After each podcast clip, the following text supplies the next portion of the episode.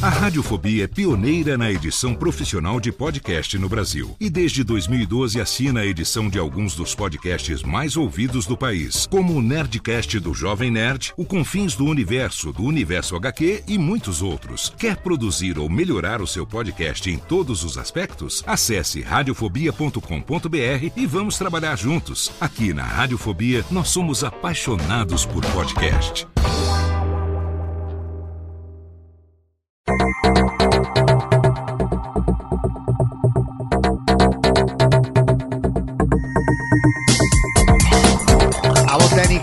Alô Técnica, baixa a trilha técnica, seja muito bem-vindo. Esse é o episódio número 66 do Alô Técnica e hoje eu bato um papo com meu amigo Luigi Rister em mais um episódio da nossa série Sou Podcaster.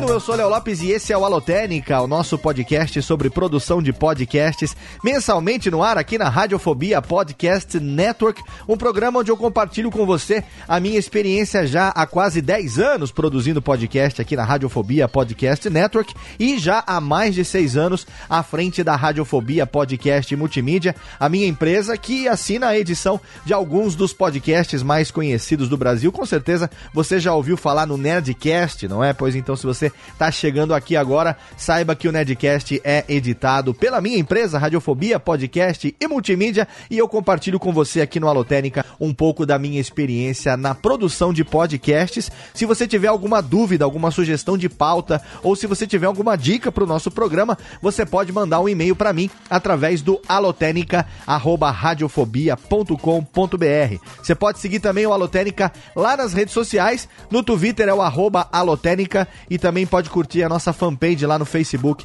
facebook.com barra alotênica. Se você está ouvindo o programa agora e não sabe, eu tenho aqui uma série chamada Soul Podcaster, é um trocadilho aí, uma palavra que eu criei para brincar com a alma dos podcasters. A pessoa é podcaster, eu sou podcaster e ao mesmo tempo tenho Soul Podcaster, é uma hashtag totalmente hum, criativa, digamos assim, que eu criei, na verdade, uma brincadeira para poder trazer aqui meus amigos podcasters entrevistá-los e compartilhar um pouco com você da alma que habita esses corpos, essas cabeças podcastais, as pessoas que estão produzindo podcast, dedicando boa parte do seu tempo na produção de podcasts. Eu já trouxe aqui pessoas como meu amigo Maestro Billy, como meu amigo Luciano Pires, já teve aqui também meu amigo Dave Pazos, o Azagal Biacunzi já esteve aqui também, e agora é a vez de receber diretamente do grupo Não Ovo de Comunicação, ou seria do grupo Não Salvo de Comunicação, ele que participa não só do Não Ovo,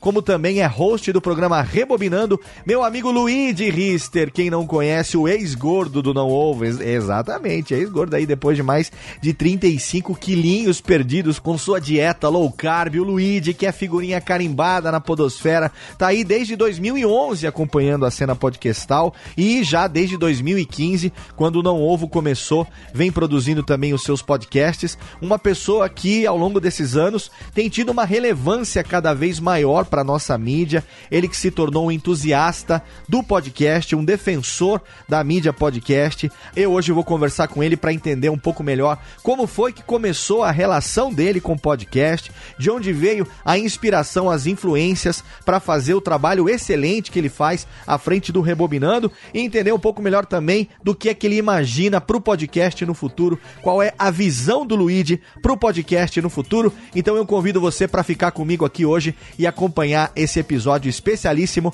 da nossa série Sou Podcaster. Mas antes de começar o programa de hoje, eu tenho que dizer para você sim que o Alotênica é patrocinado pela Alura Cursos Online de Tecnologia, nosso apoiador já desde o mês passado. Esse é o segundo mês que o Alotênica é apoiado pela Alura Cursos Online de Tecnologia. Se você não conhece, eles são meus clientes já de longa data. O Paulo Silveira, grande amigo, além de ter lá o Nerdtech, ele também tem o seu podcast, o hipsters.tech, e quem edita o hipsters.tech desde o começo é a minha empresa, Radiofobia Podcast Multimídia, além de outros podcasts e outros trabalhos, a Lura Cursos Online de Tecnologia lá, com certeza você encontra o que você precisa para trabalhar com programação, para trabalhar com design, com redes, com bancos de dados, com desenvolvimento mobile, com edição de vídeo e em breve também com produção e edição de podcast podcasts, porque eu estou produzindo dois cursos que em breve farão parte do catálogo já de quase 600 cursos da Alura Cursos Online de Tecnologia. Então, se você aí se interessa por essa área, não se matriculou ainda na Alura, tá perdendo tempo, porque você paga apenas um valor mensal e você tem acesso a todos esses conteúdos, tudo. Você pode escolher tudo que você quiser, você pode fazer quantos cursos ao mesmo tempo você tiver capacidade, tiver possibilidade de fazer, você tem quase 600 cursos lá na Alura. E se você é ouvinte do Alotênica e ainda não faz parte lá, ainda não é matriculado na Alura, então agora chegou a hora porque você não pode perder os 10% de desconto que a Alura dá pro ouvinte do Alotênica. É só você entrar no site alura.com.br barra promoção barra alotênica e aí você vai se matricular e vai ter acesso a quase 600 cursos falando sobre programação, design, tudo isso que eu falei. Alura Cursos Online de Tecnologia, parceiraça do Alotênica, oferecendo aí também um descontão para você se matricular agora. E eu tenho que falar aqui também do Padrim, exatamente. Se você não sabe, o Alotênica tem lá uma campanha de financiamento coletivo. O Padrim, se você não conhece, é um programa de financiamento coletivo onde as pessoas podem auxiliar os projetos nos quais elas acreditam. Um programa baseado em metas coletivas e em recompensas individuais. A gente tem várias pessoas apoiando já o Alotênica e aqui eu quero nominar todos aqueles que ajudaram, todos aqueles que contribuíram contribuíram a partir de um real com o Alotênica lá no Padrim no mês de abril de 2018. A gente está no mês de maio, então hoje eu falo aqui o nome de todo mundo que participa do Padrim, todos os padrinhos do Alotênica que contribuíram com a gente no mês de abril, começando pelo Eric Hayashi, o Luiz Seigo, o Guilherme André Peretti, Rubens Matheus Padovese, Rafael Batistella Luiz, Tiago Queiroz, João Ricardo de Oliveira Lima, Rafael Lima, Rafael da Silveira Santos, Bruno Iscarim, Camilo Coutinho, Luciano Pires, meu grande amigo, Rogério Bittencourt de Miranda, Marcelo Rossogai e Douglas e Elker de Carvalho Alves. Todos esses foram os nossos apoiadores do mês de abril de 2018. Para eles, eu tenho aqui um recado para dizer que é o seguinte: uma das recompensas prevê uma cópia autografada do meu livro podcast Guia Básico, publicado pela Marsupial Editora. Só que esse livro se encontra no momento esgotado. A gente prometeu e a gente vai cumprir. O que está acontecendo nesse exato momento agora é que Lúcio Luiz, o nosso editor, e eu estamos revisando o podcast Guia Básico, fazendo algumas pequenas atualizações e ele vai ser reeditado ele vai ser reimpresso em breve na sua segunda edição, na sua segunda tiragem. Então, quando essa segunda tiragem sair, aí os exemplares dos nossos apoiadores serão os primeiros a serem enviados. A gente tem aqui várias faixas de recompensa, desde a faixa Só Quero Colaborar a partir de um real, até a faixa Rei dos Editores, onde a pessoa pode contribuir a partir de cem reais por mês e pode ter todas as recompensas, que vão desde o nome no post até o acesso ao grupo secreto do Alotênica no Facebook, o exemplar autografado do meu livro podcast Guia Básico, um acesso também ao grupo exclusivo de entusiastas no Telegram, consultoria personalizada também via Hangout e também o acesso total e gratuito ao meu workshop de produção de podcasts, como produzir um podcast com qualidade profissional. O que acontece aqui é que é o seguinte, a gente agora passou a ser apoiado também pela Alura Cursos Online de Tecnologia e isso começou no mês passado. Então, eu acho que eu preciso ser justo com os nossos padrinhos, com os nossos apoiadores, porque a gente tem ali as recompensas individuais e também as metas coletivas. O que eu vou fazer a partir do mês de junho é repensar o padrinho, como vai ficar, como que eu vou estabelecer isso, para que todos aqueles que contribuíram até agora possam ter as suas recompensas, todos aqueles que se inscreveram e estão apadrinhando exatamente porque acreditam no projeto, mas obviamente também querem as suas recompensas. Então eu estou pensando agora no mês de junho eu vou estabelecer novas regras, nova conduta para o padrinho do Alotênica. Todos os atuais padrinhos serão comunicados por e-mail das mudanças do que vai acontecer. A gente vai uniformizar essas faixas de recompensa e aí eu vou comunicar todo mundo, é claro, que quem tiver vontade de continuar vai poder continuar e quem eventualmente não gostar das mudanças e por acaso não quiser participar mais, vai ser uma pena perder o apoio dessas pessoas, mas eu tenho certeza que vai ficar muito mais fácil, vai ficar muito mais, é, digamos, justo, democrático para todos aqueles que quiserem contribuir com o projeto do Alotênica. Então, se você quiser conhecer desde já, acessa lá o nosso site e faça como todas essas pessoas que eu e faça como todas essas pessoas que eu citei aqui agora, que têm simpatia, que acreditam no projeto do Alotênica, é só entrar em padrim.com.br barra alotênica e se tornar a partir de agora também um padrinho desse nosso projeto. Agora, Técnica, roda a vinhetinha e chama o Luigi, porque a gente vai entrar, é claro, no tema de hoje.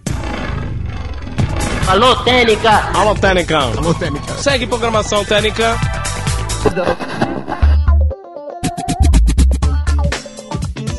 Ouvinte do já está acostumado, essa série Soul Podcaster.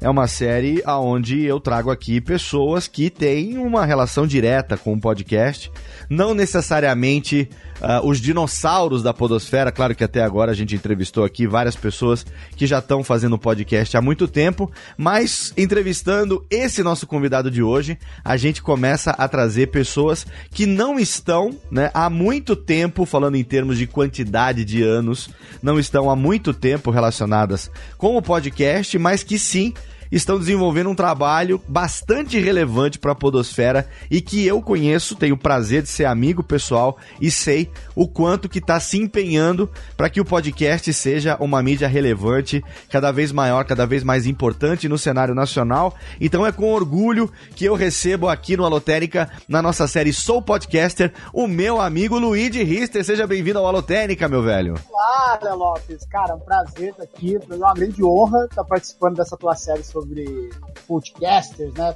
Porque eu costumo falar que fala, a gente precisa falar mais sobre podcast, falar mais entre a gente, debater essa mídia. Precisa, quanto mais melhor. Exatamente, eu fiquei muito feliz agora porque depois de. Vou completar agora é, 10 anos de, de podcast no, no próximo ano, né? A Radiofobia já entrou no décimo ano. E ao longo de vários anos a gente já teve oportunidade de participar de muitos eventos relacionados a social media e tal. E aí, Campus Party é um daqueles eventos que a gente sempre teve junto, né? E eu participei de várias edições é, como é, mediador de mesa de debate, como convidado, palestrante e tudo mais. E aí, esse ano eu tive um prazer enorme de ter sido convidado para um painel do qual você foi o moderador e me chamou para participar e eu não pude negar o convite, obviamente, porque foi um orgulho enorme ter sido lembrado por você que está aí desenvolvendo um trabalho tão legal junto com a equipe lá do Não Ovo, também no Rebobinando, que a gente vai falar já já, ter sido lembrado para participar, né, dessa desse conteúdo lá dentro da Campus Party. Então eu quero publicamente aqui agradecer a você pelo carinho que está sempre manifestando aí pelo meu trabalho. E a gente é meio suspeito porque parece lambeção, porque a gente é amigo, né, mas enfim, fica aqui meu agradecimento, né? Não, você foi o primeiro nome que eu pensei na hora. Se a Campus fez o convite, falou que tinha um horário lá, que ah, eu não queria uh, desenvolver um painel sobre podcast.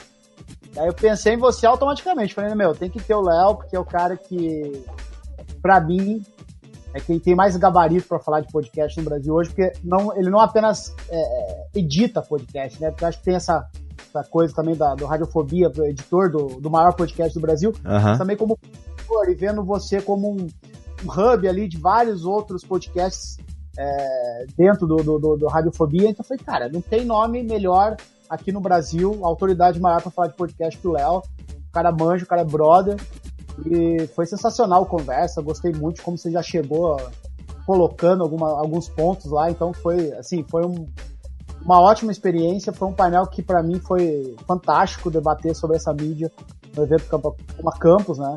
Sim. E, cara, eu que agradeço a sua participação. Né? que isso, cara. Pô, foi, foi muito foda mesmo. Mas olha só, ô Luigi, a galera conhece muito você, é, obviamente, pelo trabalho que você já desenvolve hoje, há, há muito tempo, obviamente, mas é, com o, o sucesso né, dos podcasts também da, da família Não Salvo, da família Não Ovo, no caso, né, com a criação do Não Ovo, é, você, à frente do Rebobinando, eu já manifestei isso publicamente várias vezes e não tenho vergonha nenhuma de reiterar isso agora que eu tô junto com você aqui, de que para mim você no ano de 2017 foi a, a, a revelação como o melhor entrevistador da podosfera. Assim, para mim foi revelação absoluta, porque uma coisa é a gente tá acostumado lá com o, o, o, o, o Luigi, o ex-gordo do Não Salvo, do Não Ovo, né? O engraçaralho, aquela coisa da brincadeira e tudo mais. E de repente você assume o papel de host é, de um podcast de entrevistas que traz um conteúdo diversificado falando sobre é, é, é, meios de comunicação e multimídia de forma geral que conduz aquilo de uma maneira com uma propriedade, né, com uma desenvoltura que eu considero a desenvoltura que se espera é, nos grandes entrevistadores. Então, o que eu queria começar esse nosso papo aqui de hoje é saber é, de onde vem essa, essa verve que você demonstra é, no, no, no, Rebobinando hoje e como que se deu o, o, seu primeiro contato com o podcast, se foi através do, do Cid ter empreitado lá com o Não Ovo, ou se você tem uma história pregressa com o podcast e quais as suas influências. Quero que você conte para o nosso ouvinte um pouco dessa sua história, que eu também tenho muita curiosidade de conhecer. Cara, eu, eu em janeiro agora de 2018, eu completei 10 anos produzindo conteúdo para a internet, né? Uhum. Comecei com. O blog foi ao longo dos anos moldando conforme a internet caminhava. Então, quando surgiu, era um blog bastante pessoal, era um blog onde eu escrevia textos sobre mim, sobre minha vida, meu cotidiano. Esse blog acompanhou a era de ouro dos memes, então foi ali por volta de 2009, 2011. E hoje ele, o Amigos do Fórum, ele volta às suas raízes, né, nos últimos dois, três anos principalmente, com textos autorais, onde eu tento abordar a cultura pop pela minha visão. Então, é sempre ao, ao tratar de um filme, ao tratar de uma série, ao tratar de um documentário, eu tento trazer isso para minha vida, para minha experiência pessoal e transformar isso num texto. Então, é, o Amigos do Fórum era é esse Luigi mais sério que, obviamente, por ser um blog, ele não não tem tanto alcance assim como uh, o Luigi do Não Ovo, né? Uhum. Teve o Não Ovo surgiu. Né? Eu conheci podcast ah, por volta ali de 2011, é, procurando um, tema na internet e eu não lembro exatamente o que era e eu caí num link, como todo, como, ao menos a maioria dos ouvintes de podcast no Brasil hoje, eu comecei pelo Nerdcast. Então, é, eu vi ali aquele conteúdo, eu não lembro exatamente qual era o tema do Nerdcast, mas me interessei. E como eu fazia uma viagem é, muito longa para minha cidade natal, que é Saldo do Itararé, é, são quase oito horas de ônibus, eu falei, cara, olha só, aqui tem uma hora e meia. Se eu baixar uns cinco episódios aqui, eu consigo preencher o tempo da viagem, porque a viagem é muito chata, é muito uhum. longa. E aí eu comecei a ouvir o Nerdcast, aí do Nerdcast eu descobri o Brainstorm, porque o Ivo ouvia lá no escritório, e assim eu fui criando ali a minha base de, de programas. É, desde sempre, assim, quando a gente chegou em São Paulo em 2011, havia um interesse do, por parte do CID de expandir o não salvo, né? Então, não só o site. Então, ele queria criar outras coisas e a gente sempre debateu se valia a pena ou não criar o um podcast. Mas óbvio que ninguém ali tinha muita noção de como funcionava a, mídia, né? Uhum. Precisava fazer. Aí não só foi crescendo, foi crescendo, e a gente expandiu, a gente morava todo mundo junto, né? Eu, Cid, o Ivo, a gente morou junto por quase três anos, até que conseguimos um escritório, e aí veio a ideia de, ah, vamos agora, a gente já aumentou também os, o quadro de funcionários, né?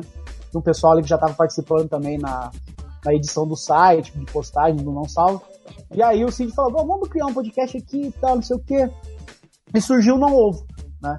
Eu nunca tinha experiência, tive experiência gravando podcast, nunca tinha participado de nada e tal, então não houve, foi esse meu, meu começo. E, e aí, como é uma pegada mais humorística, escrachada, exagerada, debochada, uh, ali eu aprendi a me soltar mais, assim, o podcast uhum. me ajudou. Uma trava gigantesca me comunicar, eu sempre fui muito tímido, eu já neguei na, no auge assim dos eventos de social media que teve no Brasil que rolava eu neguei palestras, neguei viagens porque eu tinha medo de chegar lá e travar a língua e ficar suando. Então o No Ovo ele me ajudou muito nisso.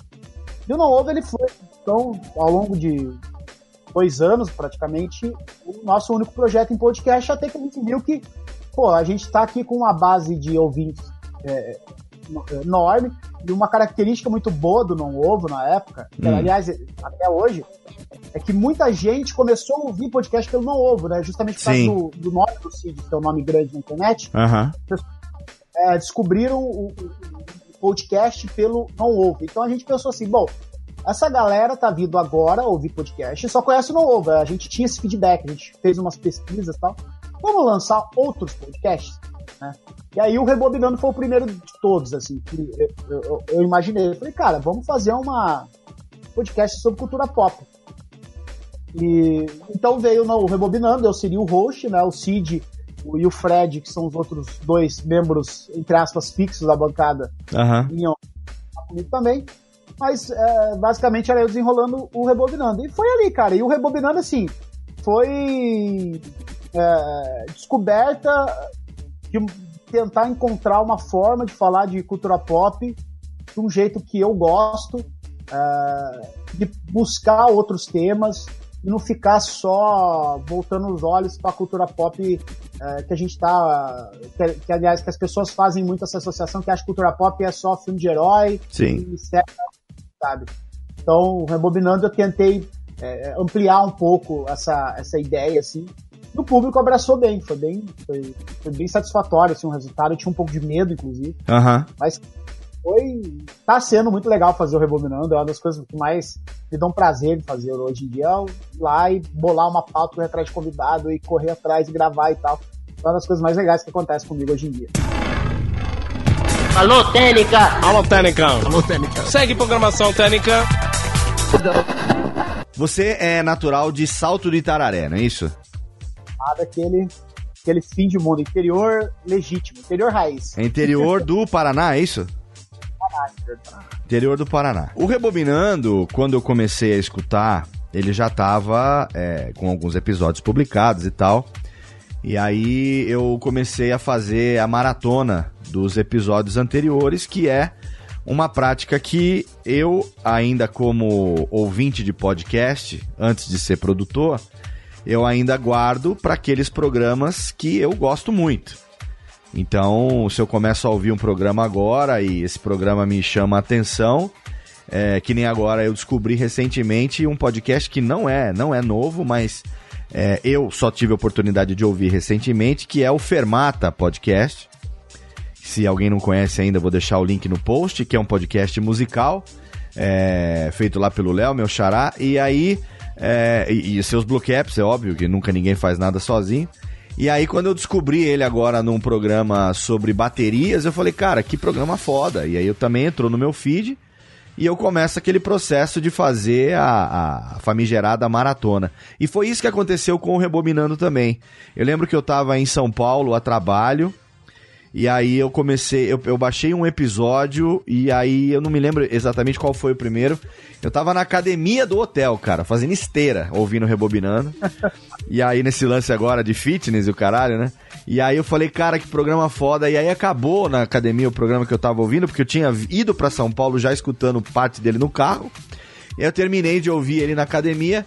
E aí eu falei, pô, o que, que eu vou baixar agora? Eu tava na esteira, cara, no, no, no, no Wi-Fi do hotel. E aí eu baixei e ouvi o programa sobre música caipira. E, cara, eu sou do interior de São Paulo aqui também, e tô falando daqui agora, daqui de Serra Negra, e sou é, da roça. E aí, cara, eu me identifiquei tanto com esse programa, não só porque você estava totalmente à vontade ali, junto com, com seus amigos, com seus parceiros e tal, mas porque me mostrou exatamente aquilo que eu acredito que um programa de entrevista seja ele em áudio ou em vídeo, tem que ter, que é a naturalidade do que acontece. Né? O entrevistador tem que se sentir à vontade, ele tem que conhecer o suficiente do entrevistado para que ele consiga puxar perguntas, interagir com bom humor. Se ele tem uma certa intimidade maior, ele pode fazer uma provocaçãozinha, uma sacanagem, uma brincadeira, e com isso você extrai tudo aquilo, ou pelo menos o, o, o máximo possível daquilo que o entrevistado tem para te oferecer e o resultado disso é claro que é um programa com uma qualidade excelente. E aí isso vem se refletindo em todas as edições do Rebobinando que você entrevista alguém. O programa que você entrevistou lá, o Catupiri, também foi fenomenal. Foi um programa assim. É, muito, muito engraçado. E, e, não só engraçado, como informativo, né? A, a, a maneira como você tem naturalidade na, na, nas perguntas é, é algo que realmente é, demonstra um, um, um, carinho todo especial por isso. Qual o teu background com relação a isso? Você tem algum histórico, é, independente do Amigos do Fórum? Não só como produtor, mas de, de assistir muita coisa, de ouvir muita coisa. É, o que, que você considera que tenha sido a sua escola que tenha preparado você. Obviamente que a gente está fazendo uma mídia que é totalmente nova e permite coisas novas a cada momento. Mas o que, que você considera que tenha sido talvez aí uma grande influência que você usa hoje como produtor e como entrevistador? Cara, eu acho que a minha própria criação no interior, assim, ela é responsável por isso, porque eu sempre fui curioso e obcecado. Uhum. Sempre... Então, eu, quando eu me apego a algo, eu gosto de dissecar aquilo, procurar trazer aquilo de uma forma, hoje em dia, para conteúdo, é, de uma forma que seja também acessível para meus leitores, imaginar sempre que eles nunca ouviram falar daquilo. Uhum. Uh, esse caso do Rebobinando, esse episódio do modo de viola, assim, ele foi uma, um divisor de águas, assim, Rebobinando. Para mim foi uma das coisas, talvez a coisa mais incrível que eu fiz, assim, foi uma forma de eu prestar homenagem é, pro lugar de onde eu vim, né? É uma, é, culto às minhas raízes, assim. Eu acho que a moda de viola, ela, a moda de viola, a música sertaneja, o caipira, essa, o interiorano, ele tem uma, uma simplicidade, uma humildade, um acolhimento, assim, que é uma, são qualidades, assim, que eu admiro muito em pessoas. Uhum. Eu sentia que eu precisava fazer algo a respeito disso, de é, falar sobre as minhas raízes. E afinal de contas, a música sertaneja no Brasil hoje é o ritmo predominante, sempre foi. É um ritmo que é ouvido de norte a sul. É um ritmo que, quando você pega as músicas mais ouvidas do Brasil, 90% são sertanejas. Uhum. Então achei que importante fazer isso, mas por um olhar do caipira e por um olhar daquelas pessoas que vivem a música sertaneja, vivem da, da, da, da noite, é, amadores, assim, pessoas que estão lá é, pelo dinheiro, claro, que eles precisam comer, mas também pela paixão, que é um pouco da minha história com conteúdo na internet, assim. Eu, a minha profissão é, eu sou editor do Não Salvo, uhum. mas o um canal, o próprio Rebobinando, por assim dizer, eles são produtos, são coisas que eu faço pela minha paixão, assim. Uhum. Existe uma paixão que faz com que eu insista, insista, insista nesses produtos. Então eu fui atrás de pessoas que é, gostam da música sertaneja, vivem, tem no DNA, assim, a, a, caipira. Estão lá todo sábado fazendo um showzinho por 100, 200 reais, 300 reais.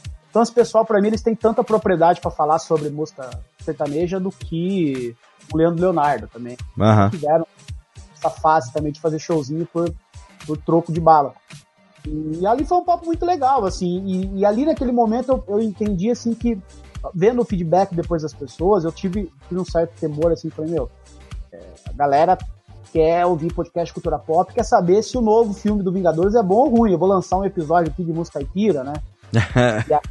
foi um, um, teste, assim. Eu, era época de Game of Thrones, todo mundo falando de Game of Thrones, eu pá, lancei de modo idiota. E, a, e, e, o feedback foi tão positivo, assim, foi tão positivo que aquilo me inspirou e me deu liberdade. Falei, pronto, agora eu acho que eu posso seguir é, tentando buscar um outros, outros temas que estejam relacionados à cultura pop, à internet, à, à, à sociedade, a conteúdo na internet.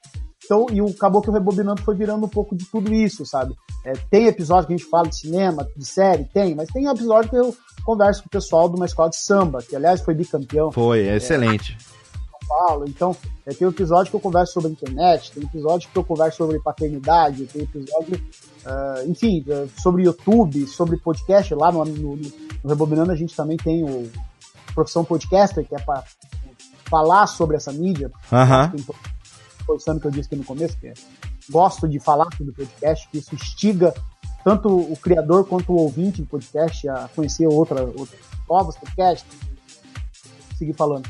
Mas enfim, eu não tenho. A minha formação acho que é essa mesmo, assim, do garoto caipira, que eu vivi numa cidade de. Cresci numa cidade de 2 mil habitantes, Tal do Itararé fica a 400 quilômetros da capital, Curitiba, 400 quilômetros de São Paulo, então a gente é bem meio do mato. Então eu cresci, é, cresci sonhando alto e querendo fazer coisas que na, dentro da minha limitação ali. Então, é, eu falo assim que, ah, eu gosto muito de cultura pop, tal, mas eu não me considero nerd desses de raiz, porque, por exemplo, quadrinho na minha cidade, isso não existia. Uhum. Sabe? Quando aparecia era um gibi da turma da Mônica que um tio trazia de Curitiba e tal. É, filmes era o que passava na Globo. Né? Quando um amigo quando apareceu com videocassete, pô, foi uma festa, DVD, então nem se fala.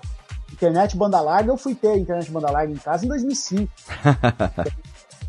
é, eu era curioso, e essa curiosidade, essa vontade de fazer as coisas, essa obsessão, é que me move, principalmente dentro do Rebobinando, assim. O Rebobinando é uma mistura de tudo isso, assim.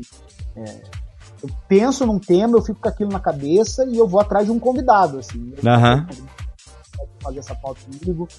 É, e, e, aí disso vai, construindo, vai, pega o olho, o feedback da galera, e aí a galera começa a entender a proposta e começa a dar dica também, ô Luiz, faz um sobre isso, faz um sobre aquilo, faz um sobre isso. E vai ficando uma, uma, vai virando uma bola de neve, cara. E é bem interessante, é bem gostoso fazer o Rebobinando. É uma. É, o Rebobinando hoje ele tem uma cara muito do Amigos do Fórum também. É debater a cultura pop, além de.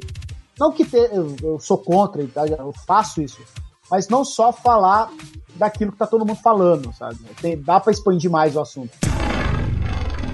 Alô, Técnica! Alô, Técnica! Alô, Técnica! Segue programação Técnica! Eu já ouvi você falando em algumas edições, não só do Rebobinando, mas também no, no Não Ovo. Mas eu gostaria que você falasse aqui pro ouvinte do Alotênica é, qual é a tua história com o podcast? Como que você começou a ouvir podcast? Quando que você come começou a ouvir podcast? É, e se lá, quando você começou a ouvir, você imaginaria que um dia você estivesse fazendo, né, produzindo uh, não só um podcast, mas participando de vários, é, com a relevância que acabou tendo não só o Não Ovo e os podcasts do Não Ovo, como também o Rebobinando? Cara, é como eu disse, assim, eu tava caindo, tava no Google pesquisando alguma coisa lá, caiu um episódio do Nerdcast. Uhum. E aí eu, foi o que eu descobri podcast, assim. Quer dizer, óbvio que eu já sabia que era podcast, que existia um podcast. Mas aquele momento foi onde eu parei para ouvir é, podcast. E aí, fuçar. E aí eu acho que é uma. Você lembra mais ou menos em que ano foi isso? Em que época? 2011, assim, assim que eu cheguei em São Paulo. Certo. Foi logo no quando eu cheguei em São Paulo, assim, eu já comecei. É, ouvir podcast, e aí eram meus companheiros de viagem, era, não era algo que eu ouvia com frequência, então eu ia para o interior ali uma vez a cada dois meses, então eu ia deixando acumular. E aí, como eram oito horas, oito países, oito para voltar, 16 horas de, de viagem, uhum. ali eu ia ouvindo muito. E aí eu fui descobrindo, né? Uh, eu descobri o, o, pessoal do Braincast, né? Do, que eu já acessava o B9, e, e, é interessante, assim, porque eu comecei pelo Nerdcast. Então, o Nerdcast ele virou o meu padrão de podcast. Então, a, era aquilo. E, é, como eu posso explicar, assim, como o formato, né? Uh, e-mails, depois a pauta, uhum. as próprias vídeos, a piada aqui, todo mundo ri, etc. E aí eu fui pesquisando os outros, eu caí no Anticast, né? Do Ivan Zanzuki, Sim, que é um cara que também que eu admiro pra caralho.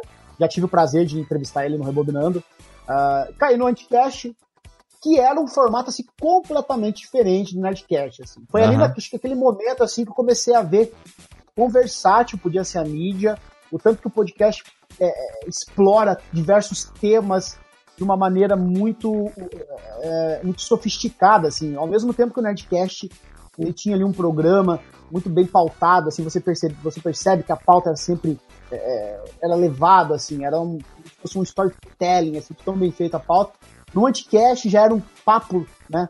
Do, do, do, do Beccari, do, do, do Ankara e do, do Ivan, que era muito, um pouca edição, né? Hoje o Ivan solta os episódios do jeito que ele grava, às vezes, assim. Uhum. Então aquilo, bastante, eu gostei da, da, da, daquele formato, e aí nisso eu fui pesquisar mais. Aí eu descobri o SciCast, é, mais, mais adiante eu descobri, acabei descobrindo que hoje é o meu podcast favorito, que é o Mamilos. Uhum. Mamilos no Mamilos.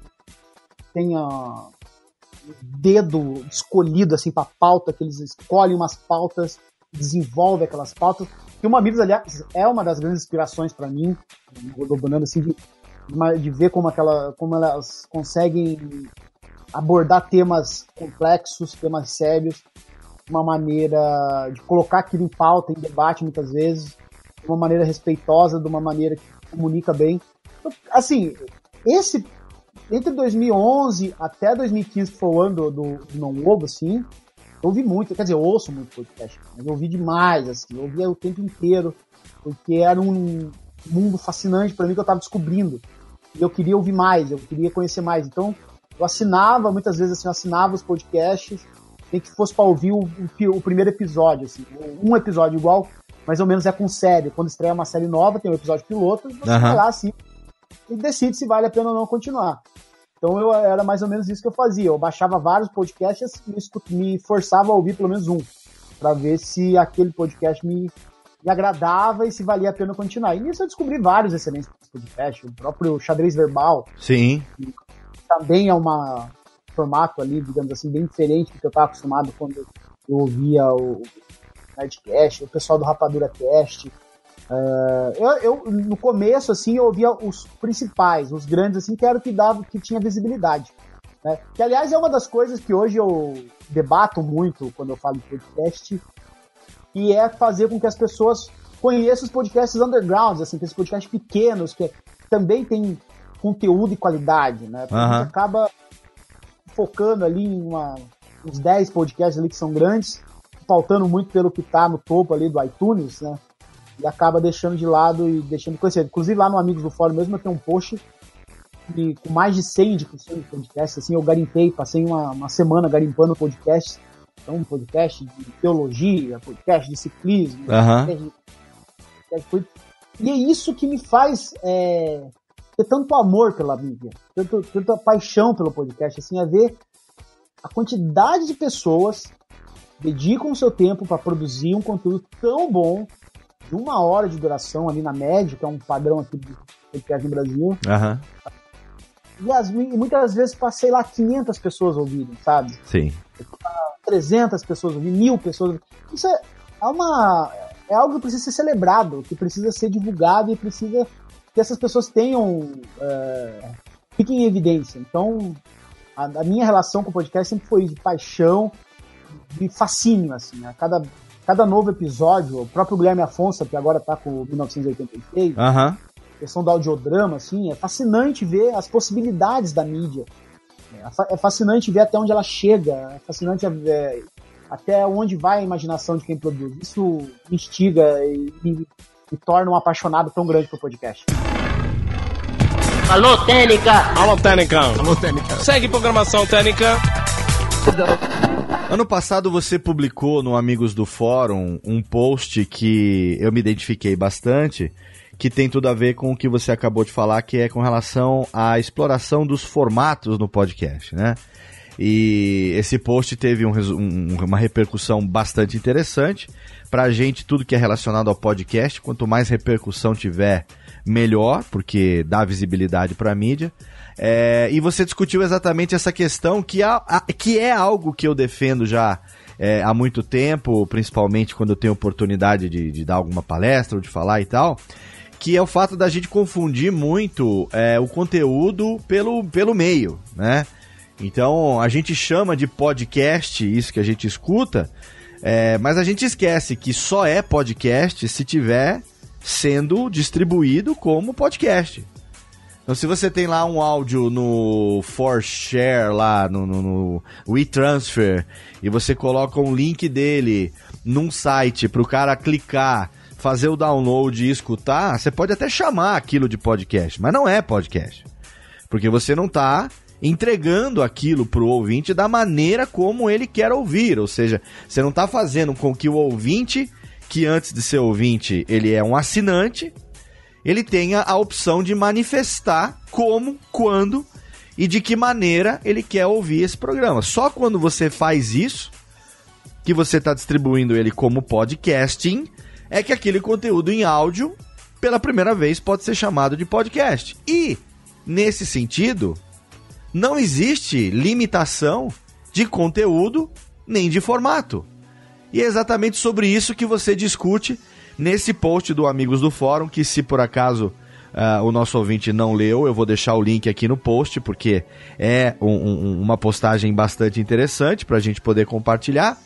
E a gente teve a oportunidade de conversar um pouco sobre isso também na, na, nossa, na nossa mesa lá de debate, né? No nosso painel lá da Campus Party. Então, eu queria que você compartilhasse um pouco aqui com o ouvinte do Alotênica, um pouco dessa sua visão a respeito da capacidade é, enorme e inexplorada de formatos possíveis de se publicar como podcast, que muitas vezes acabam, enfim, é, nem sendo pensadas pelos novos produtores, porque logo de cara eles acabam se prendendo ao formato que é o mais comum ou o formato que é mais é, divulgado, mais conhecido, mais ouvido, que é esse formato de bate-papo, de mesa de boteco, de papo entre amigos, seja o que for.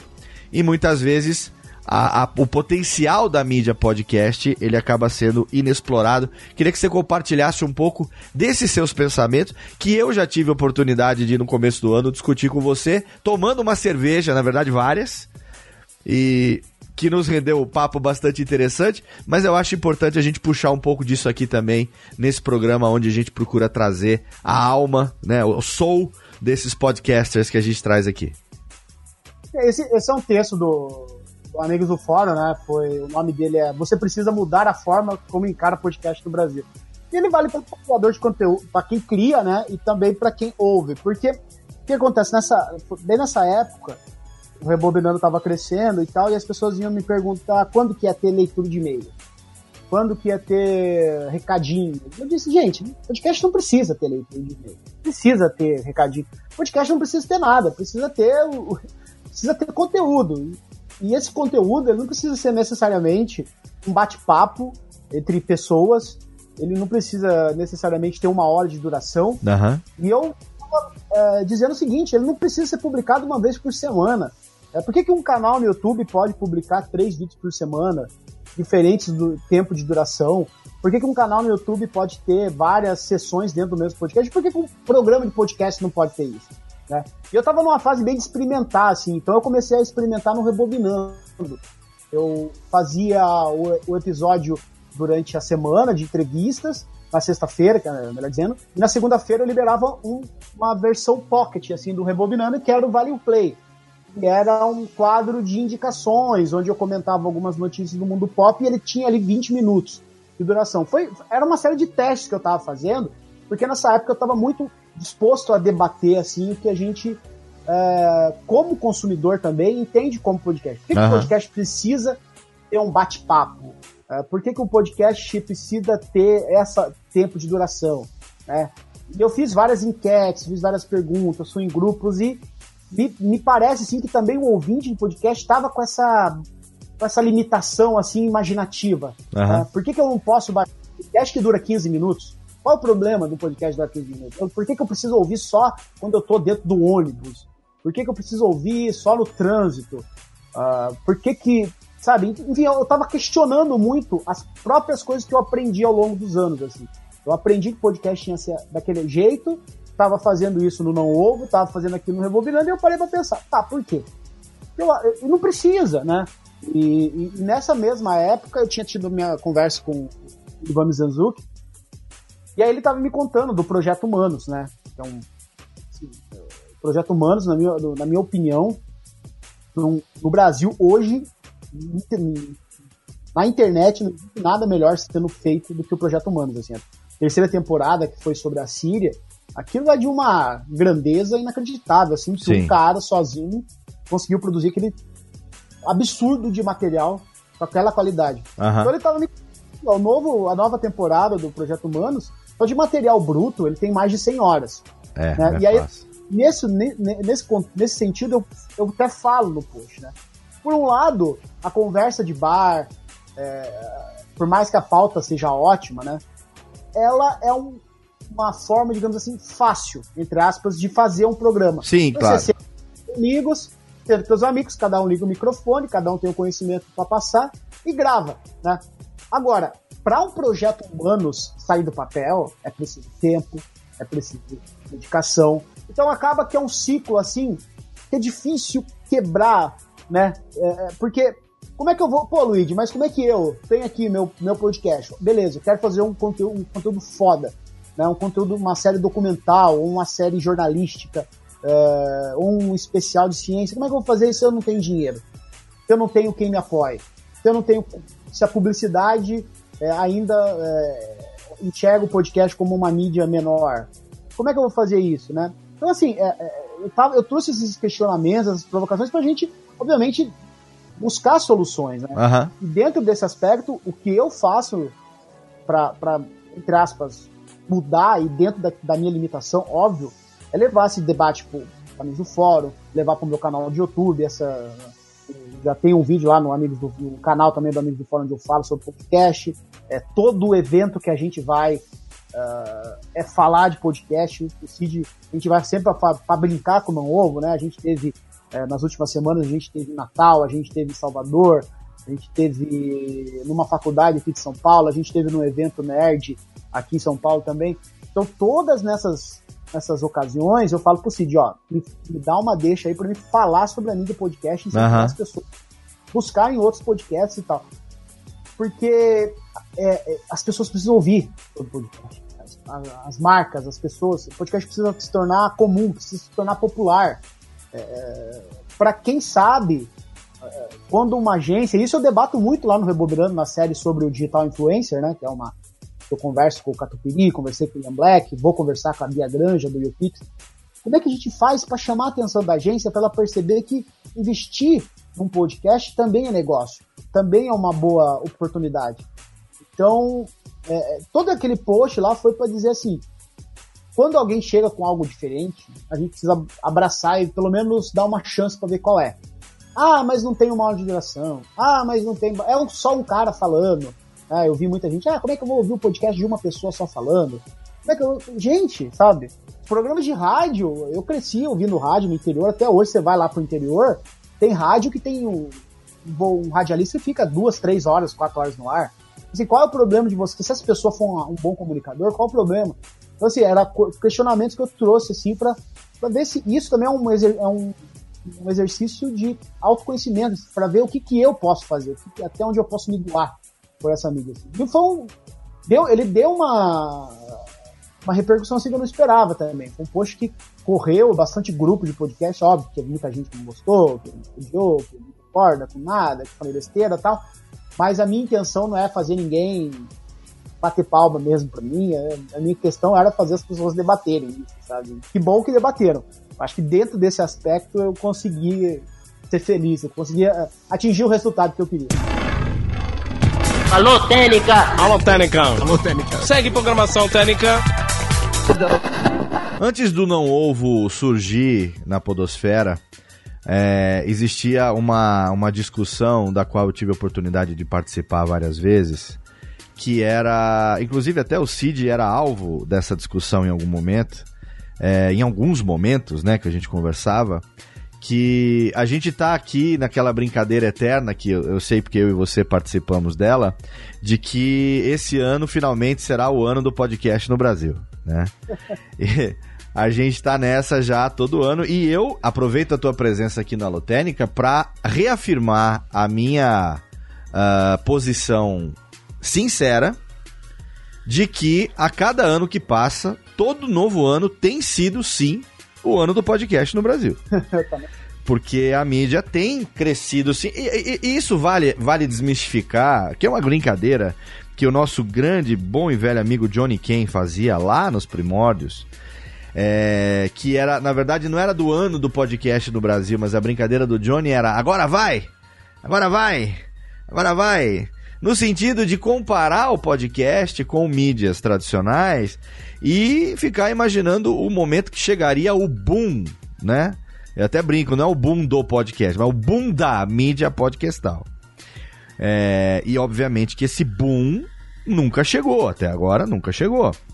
E eu não tô esperando esse boom chegar, para ser bem honesto. Na verdade, eu tô bastante satisfeito com a maneira como o podcast tem crescido e tem se tornado mais relevante a cada ano que passa. Então, para mim, 2014 foi o ano do podcast no Brasil, depois veio 2015, 2016, 2017 e agora tá sendo 2018, sim, por que não? É, e quando o Não Ovo chegou, ele veio desmistificar exatamente algo que era um, uma certa. Não vou dizer desconfiança, mas era um motivo de, de discussão, é, não de briga, mas gerava conversas acaloradas entre os produtores mais antigos, é, que imaginavam o seguinte: é, será que quando pintar algum cara famosão na internet, conhecido, que tem uma audiência muito grande, e começar a fazer podcast, será que isso não vai ser positivo para a mídia? Aí vinha um outro grupo falava assim: não, mas se esses caras começarem, que nem falava-se muito do Danilo Gentili, que já falou, inclusive, já é, todo ano o Danilo Gentili me procura pra gente cotar uma produção de podcast para ele que nunca sai do papel.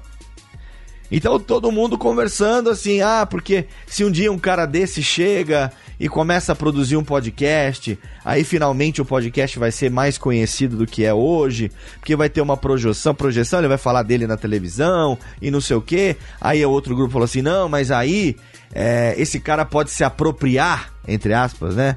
É, dizendo que ele é o pica, o pica das galáxias do podcast. Aí o outro grupo falou: não, mas não interessa quem é, não, mas não sei o quê. E, e, e, e aí veio o Cid com, com o Não Ovo, e a gente pensava que ele fosse se contentar com um podcast só. E de repente vem uma network, vem uma rede de podcasts, vem uma família não ovo de podcasts, é, que mostra que, na verdade, o Cid, que já conhecia podcast de longa data, já me conhecia, conhecia o Jovem Nerd, conhecia outros, outros produtores de conteúdo, é, se mostrou um grande entusiasta dessa mídia, cuja presença só acrescentou, só agregou, não, não segregou nada, só, só veio agregar valor.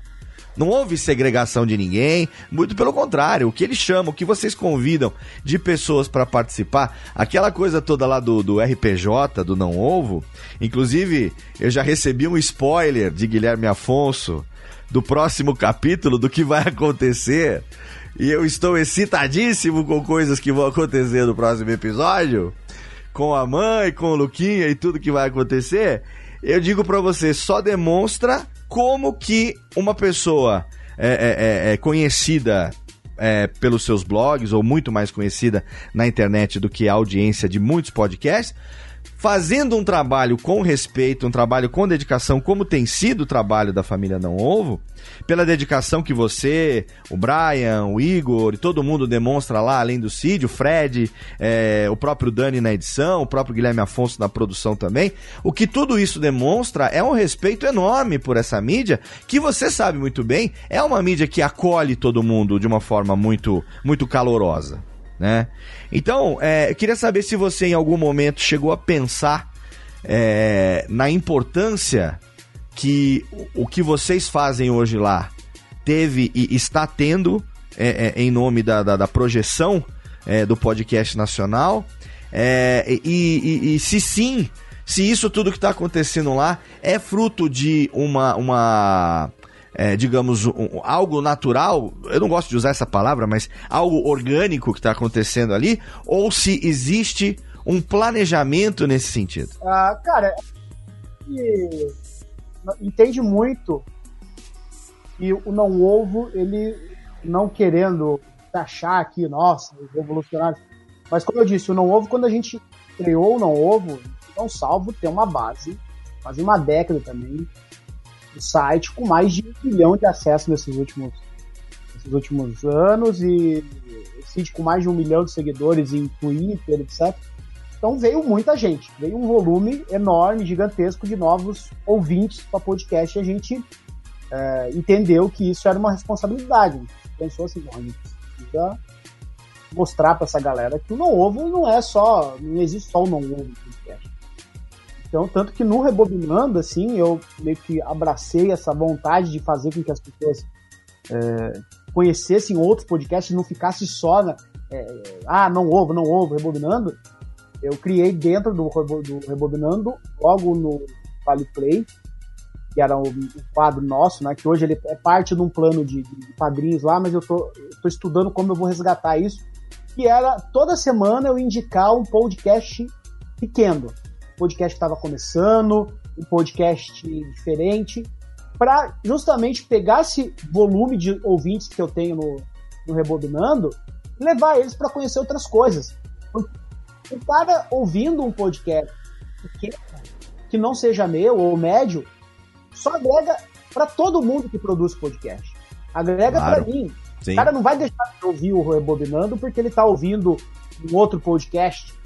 Não vai fazer isso. Mas para mim é importante que esse cara desenvolva uma relação de afeto, de paixão pro podcast. Uhum. Eu não posso, eu posso é, querer que esse cara fique preso só no rebobinando, no não ovo, no se eu fosse você no bicudo. Não, esse cara precisa conhecer mais podcasts. Né?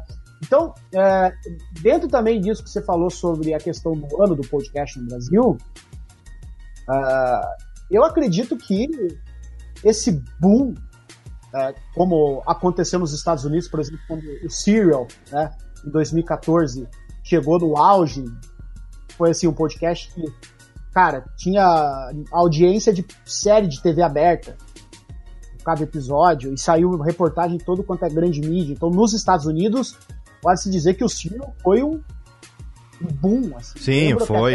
Sim. Na época, o, o, o Guga Mafra fez um post no B9 que ele dizia que o Serial era o novo Breaking Bad. No sentido de que as pessoas estavam parando tudo para ouvir, não mais assistir, como era o caso do Breaking Bad. Eu acredito que a mídia podcast no Brasil, hoje, ela tem ótimos números, ela tem excelentes produtores de conteúdo, mas sim, excelentes produtores de conteúdo. Você é um exemplo disso. Que isso? Pessoal que sabe do que está fazendo. A gente tem ótimos ouvintes, porque, cara, eu tenho blog, eu trabalho com site, eu trabalho com YouTube. É inacreditável como o ouvinte de podcast está de braços abertos para abraçar aquele conteúdo e apoia, apoia com dinheiro, se não apoia com dinheiro, apresenta para outro amigo. Então é uma comunidade assim muito, muito apaixonada, que está bem entusiasta. Todo mundo, no fim das contas, compartilha esse entusiasmo sobre o podcast. Então a mídia podcast ela tem tudo para explodir. Por que, ela não explode? Aí, bom, o que, falta para minha mãe, né, ou para um amigo meu lá do interior do Paraná, saber o que é um podcast? Né? Porque o, o meu amigo no interior do Paraná, ele sabe quem é o Emerson Nunes, ele sabe quem é o Felipe Castanhari, ele sabe quem é o, a Kéfera, né? É, o que, que, esse cara precisa saber? Por que, que precisa acontecer esse cara saber quem é o B9, quem é o Radiofobia, quem é o Não Ovo? Que, onde a gente tá. Onde está essa trava, né? Não pode ser, sei lá, um Danilo Gentili vai fazer diferença? Cara, eu acredito que eu, se eu tivesse cinco minutos com ele, eu ia falar, Gentili, pelo amor de Deus, faça um podcast. Eu fiquei sabendo que o, o Luba, daquele canal Luba TV, Sim. fez um podcast. Cara, isso é, é tão importante pra mídia, mas é tão importante. O, eu tava num evento esse fim de semana que eu não ouvo, a gente foi palestrar e tava aquele menino David Jones lá. Menino não, o cara é a minha idade. Sim. É, David Jones, o cara tem um canal no YouTube com 6 milhões de inscritos. Ele lançou um podcast, eu acho que é D, é, D2 ou 2D, uma coisa assim. Ele faz com um amigo dele. E ele tava, e ele tava no palco, isso é muito, é muito importante, Léo. Ele tava no palco com aquele monte de moleque, assim, que é um pouco mais jovem e tal. Ele falou, não, porque agora eu tenho um podcast, pá, pá, pá. Eu fiquei pensando assim, falei, cara, que foda. Em seguida já ia entrar o Não Ovo. Eu falei, cara, que foda. É provável que essa molecada esteja ouvindo falar de podcast agora. É. Vai baixar de podcast vai ver os podcasts relacionados. Sei lá, ele tem 5 milhões. Cada vídeo desse cara tem um milhão de visualizações. Sim. Dá 10% dessa audiência, 100 mil pessoas baixar um aplicativo de podcast pela primeira vez na vida. É. E dessas fique 10 mil ouvindo outros podcasts. Pô, já é uma vitória. Nossa então, senhora. Eu, eu acredito que assim, o, o, o ano do podcast está acontecendo todo ano, está aumentando, mas eu acredito que vai acontecer um momento assim que é, é, grandes nomes vão cada vez mais procurar a mídia podcast. Porque é, eu, eu vejo o podcast como uma mídia do futuro. Eu não consigo ver o podcast é, desaparecendo. Como eu consigo imaginar uma provável queda do YouTube.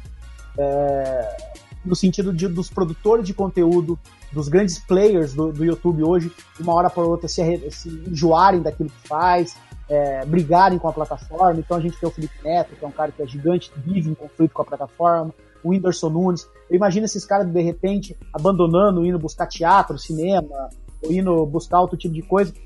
Então eu imagino que o YouTube, que hoje é tão celebrado, ah, o YouTube, o YouTube, ele pode sofrer em algum momento uh, alguma baixa, mas o podcast eu só consigo ver melhoras. Eu olho Sim. o podcast e penso assim, cara, a gente não extraiu 10% da capacidade dessa mídia ainda. Com certeza. A gente não, a gente não tem é, ainda a máquina funcionando a todo vapor. Então, o, nós do Não Ovo, assim, a gente entende a nossa posição, assim. E a gente ajudou é, a mídia a crescer, trazendo novos ouvintes, e a nossa missão é pegar esses novos ouvintes, espalhar eles pra Bodosfera. Lá, vão ouvir outras coisas. Uhum. Não fiquem com a gente. A gente nem quer isso de vocês. A gente quer que vocês vá ouvir outras coisas. Então é, é importante.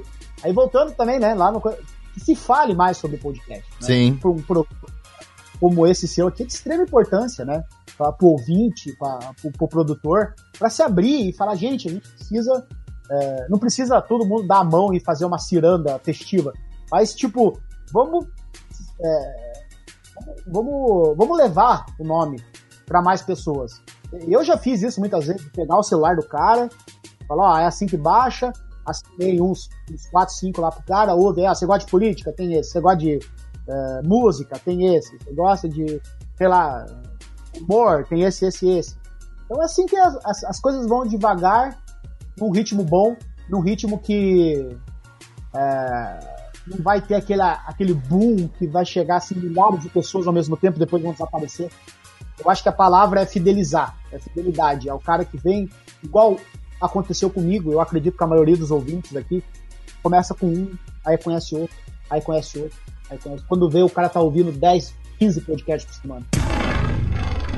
Alô, Técnica! Alô, Técnica! Alô, Técnica! Segue programação Técnica!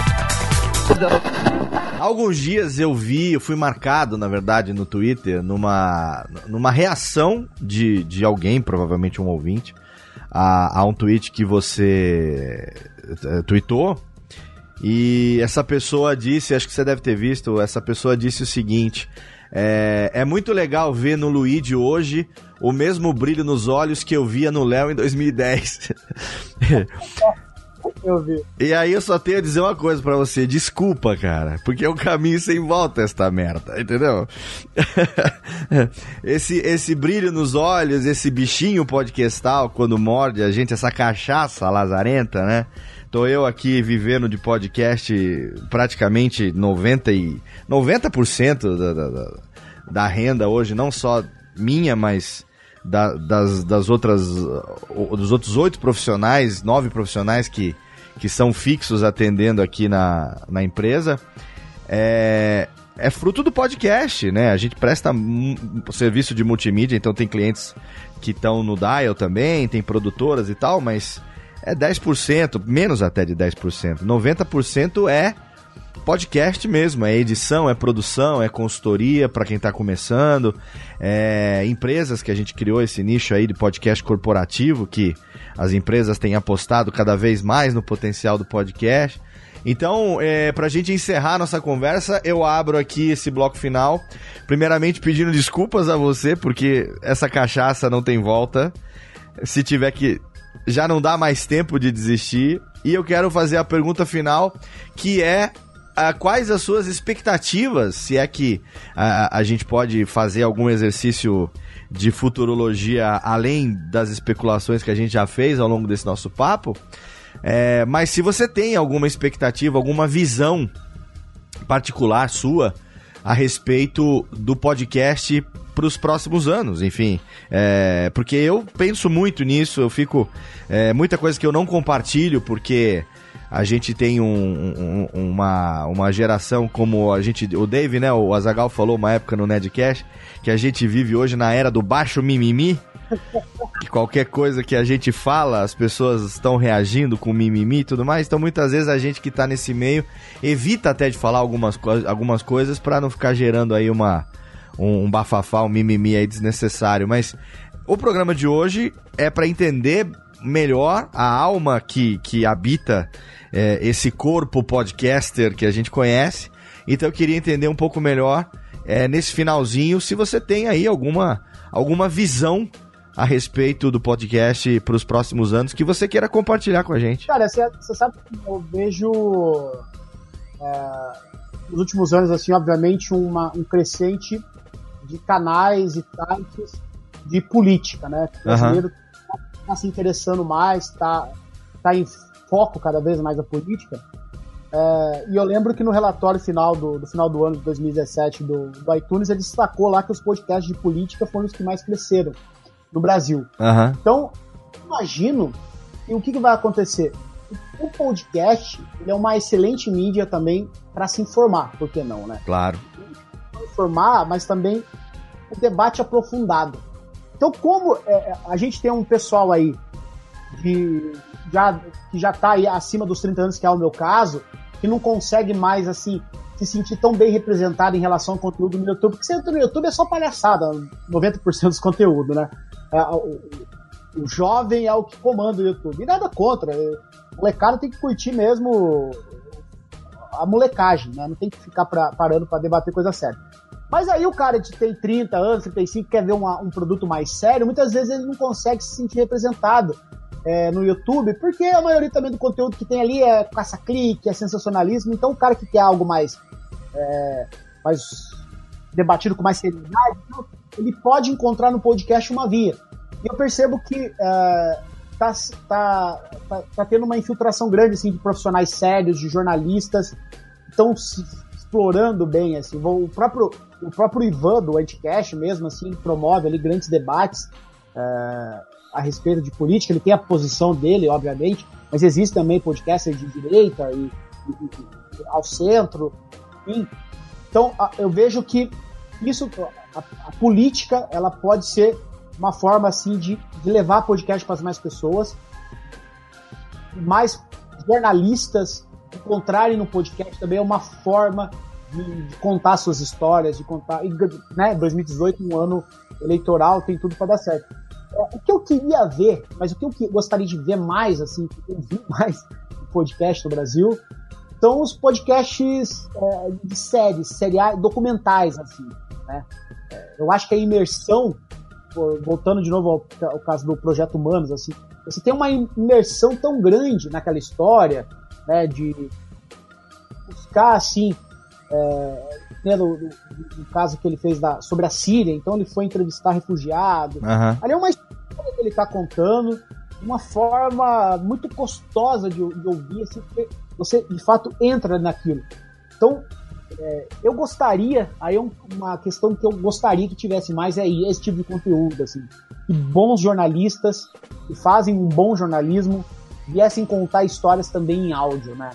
Grandes players aí de, de rádio, CBN, na Rádio Band, também colocassem seus jornalistas para produzir conteúdo em, em, áudio, especialmente para podcast, é, portais de, de notícia na internet. Um que eu acompanho e gosto muito é o, do, é o Nexo, né, o Politicase, uhum. inclusive fazendo uma série sobre os, os pré-candidatos à presidência. Então, é, entrevista ali os pré-candidatos e tal. A, cara, é um conteúdo riquíssimo.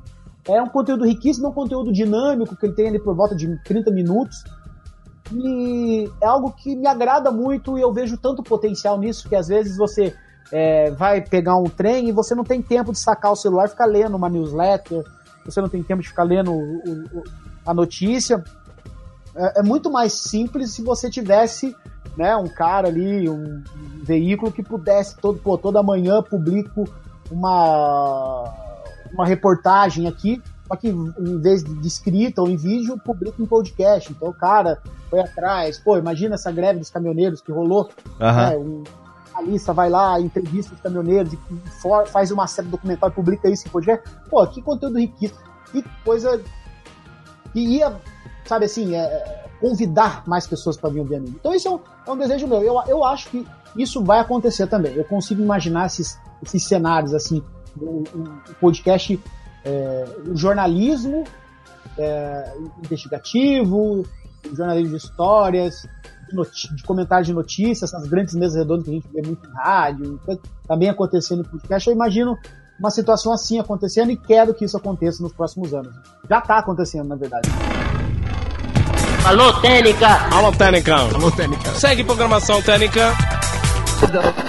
Meu amigo Luigi Rister, eu não poderia expressar o agradecimento de forma plena por você ter aceito o meu convite de participar dessa edição é, do nosso Soul Podcaster. Aqui o Holotênica é um podcast mensal então, obviamente que a minha intenção seria trazer todo mês aqui, quem sabe agora com as mudanças que estão vindo aí pela frente, a gente não consiga expandir para que ele se torne quinzenal. E aí a gente traz um conteúdo relacionado à produção e uma entrevista por mês, porque ah, o pessoal tá pedindo tanto pra gente entrevistar é, pessoas nessa série Soul Podcaster que né, essa proposta de trazer um pouco mais sobre o pensamento de cada um a respeito da mídia. A gente está acostumado muitas vezes a ouvir as personas né, que cada um constrói ali atrás do microfone dentro dos seus programas. E aqui a gente tem a oportunidade de trazer as pessoas e não as personas, né, para poder falar a respeito do seu relacionamento com a mídia. Então, encerro o programa de hoje agradecendo demais a, a, o seu, você ter aceito o meu convite. E se por acaso tiver algum algum alheio nesse planeta Podosfera que ainda não te conheça, claro que os links vão estar todos lá no post, mas eu quero que você deixe aqui pro nosso ouvinte que eventualmente não vê o post, tem muita gente que só escuta o áudio, como é que pode conhecer mais sobre o Luigi, como é que pode entrar em contato com o Luigi em todas as, as redes sociais e aí pelas interwebs. Eu ia recomendar que primeiro não me siga no Twitter, porque as pessoas que me seguem no Twitter não têm uma boa imagem minha, porque é... o Twitter é um lugar pra gente ser chato e eu acabo sendo chato até demais, eu reconheço isso. Cara, Twitter é quinta série, eu, eu, você leva muito a sério o Twitter, cara. Twitter é pra... Twitter é da zoeira, Twitter é a turma do fundão, aquela turma que faz canudinho de caderno, cospe e joga no teto, sabe? As pessoas, o Twitter ele desaprendeu a identificar uma ironia, um deboche, um exagero da. Mas enfim. Mas aí é a geração leite com pera. Essa geração não tá na quinta série, tá na primeira ainda. E tem que deixar a molecada falar bobagem. Bom, mas aí, enfim, tem o amigos do fórum.com.br. Sim. É menino dos Excelente, excelente eu amo, que eu escrevo toda semana, todo santo dia tem post novo. Sim. São artigos cultura pop também, então tem muita coisa bacana lá. Uh, tem o Rebobinando, meu podcast sobre cultura pop. Eu também tento trazer algumas pautas interessantes, umas pautas que façam jus ao, né, ao, ao, gênero que ele pertence, digamos assim, que é de cultura pop. Né? Tem que ser popular, tem que trazer coisas assim. Uhum. Uh, o novo podcast que eu faço com o Cid, com o Brian com o Igor, que é uma bagunça, que é uma loucura, que é uma, desculpa o palavrão, mas é uma putaria. Uhum. E é bem provável que se a pessoa ouça o rebobinando e depois ouça o, o, o não ouve, ela não vai entender direito. Esse cara aí é o quê? São duas pessoas, tá? Mas é, é, Da mesma forma que você não vai na igreja com uma roupa de balada e nem na balada com a roupa que você não vai na igreja, eu não vou pro Rebobinando fazer o papel do Luiz do, do Não Ovo e não vou no Não Ovo fazer o papel do Luiz do Rebobinando. Então Sim. são vários Luiz em vários locais. E é isso, tem, faço muita coisa, cara. Tem o meu canal no YouTube, e, que é o Amigos do Fórum também. É isso, é muita coisa e quem tiver interesse por alguma dessas coisas, tá, vá atrás, tem o link ou digita aí, é muito fácil. Então, seu plano de, de dados vai ser consumido. Né? Todos os links relacionados aos trabalhos do Luigi, é claro, estão lá no post também. E como o Não Ovo e o Rebobinando são podcasts aqui co-irmãos, não só do Radiofobia, como do Alotênica, fica também a recomendação para você aí que quer contribuir tem também lá o sistema de financiamento coletivo, que as pessoas podem é, ajudar o podcast a continuar existindo e também garantir ali umas recompensas bacaninhas, por que não, né? Então, a gente tem o, o Não Ovo, né? Como o Não Ovo é o principal, é o cabeça, acaba que o cara que gosta do Rebobinando ou do Bicuda, que é o nosso podcast sobre esportes, eu não participo desse, nem do Se Eu Fosse Você, que é um podcast curtinho, semanal, uh, acaba concentrando tudo no ovo. Então o cara faz lá a, a doação, né, o, o, apoio dele mensal para um podcast, ele acaba ajudando quatro, né? Olha aí. E é um recado, cara, que eu tô até para isso é uma pauta do Rebobinando, que eu tô procurando pessoas para me ajudar a debater isso, que é o seguinte, um ouvinte de podcast e um cara que gosta de um canal no YouTube precisa entender cada vez mais que a importância da ajuda, do apoio dele. Porque sem ele, cara, o que vai acontecer cada vez mais a gente vê bons podcasts morrendo, bons canais morrendo, porque se você for. Aliás, já gostaria de indicar aqui o episódio. Dois episódios sobre quem financia os influenciadores digitais lá do Rebobinando, onde você ouve ali dois. É, é o Ian Black, que é dono de uma agência aqui Sim. O outro é o Cristiano Catupiri, que é um dos grandes nomes aí que trabalha com influenciadores. E, cara, a nota de corte dessa galera, assim, pô, eu pergunto pra ele, como é que faz pra, pra uma marca anunciar? O cara tem que ter quantos assinantes? Ah, 5 milhões de assinantes. Então, assim, você imagina que um podcast com 20 mil downloads por mês, esse cara passa despercebido, É. enquanto não mudar essa mentalidade. Sim. Então, é importante, quem gosta de podcast, apoie. Vá lá, apoie com um real, com 50 centavos, apoie dando RT, apoie compartilhando o post, apoie indicando para mim, porque sem a ajuda de vocês, tem muito podcast excelente que tá fadado a morrer. Excelente. Luigi, brigadaço mais uma vez pela sua parceria, pela sua amizade. Não só o Alotênica, como eu e todos os podcasts aqui da Radiofobia Podcast Network. Estamos aqui sempre à disposição. Espero que a gente possa se encontrar em breve. Sei que eu estou devendo a minha presença física em São Paulo e eu faço questão de não gravarmos a minha participação no Rebobinando por Hangout. Quero ir lá na, na, na sede geral do grupo Não Ovo de Comunicação. E lá, do grupo Não Salvo, na verdade, né, de comunicação, e lá, cara a cara com você, poder cumprir, né, aquela promessa e, e pagar a minha dívida de gravar aquele Rebobinando daquela série Profissão Podcaster que, que você me convidou já desde o começo do ano e que a gente não conseguiu ainda alinhar as agendas, mas em breve estarei aí do teu lado cumprindo essa promessa e em retribuição principalmente também a você estar aqui comigo hoje. Obrigado, meu velho. Eu que agradeço, o convite está aberto, venha pra gente gravar pessoalmente, que assim a gente pode sair direto para um boteco e continuar a conversa offline. E daí a gente pode contar todos os segredos que as pessoas não podem saber. Excelente, excelente. Muito obrigado, Luigi. Obrigado a você aí que acompanhou mais essa edição do Alotênica, mais uma edição da nossa série Sou Podcaster. Você sabe que você pode mandar aqui a sua sugestão de pauta, sua dica, sua dúvida também, porque não, para eu responder nos programas sobre produção, pro e-mail alotenica@radiofobia.com.br. Segue também lá no Twitter alotenica e também curte a nossa fanpage no Facebook, facebook.com/alotênica. Mês de julho eu tô de volta com mais uma edição do nosso podcast sobre produção de podcasts. Conto como sempre com seu download, com sua audiência. Um abraço e até lá.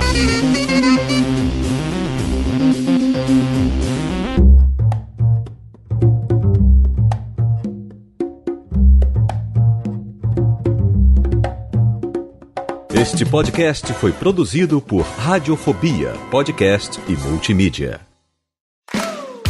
Olá, eu sou Léo Lopes e quero convidar você a ouvir o Pod Notícias, a sua dose semanal de informação sobre o mercado de podcasts no Brasil e no mundo. Um podcast curtinho de 15 minutos com o resumo de tudo que acontece nesse universo do podcast que cresce a cada dia e que chega até você toda segunda-feira às 7 horas da manhã no seu agregador de podcast preferido e também no YouTube. Acesse agora em podnoticias.com.br.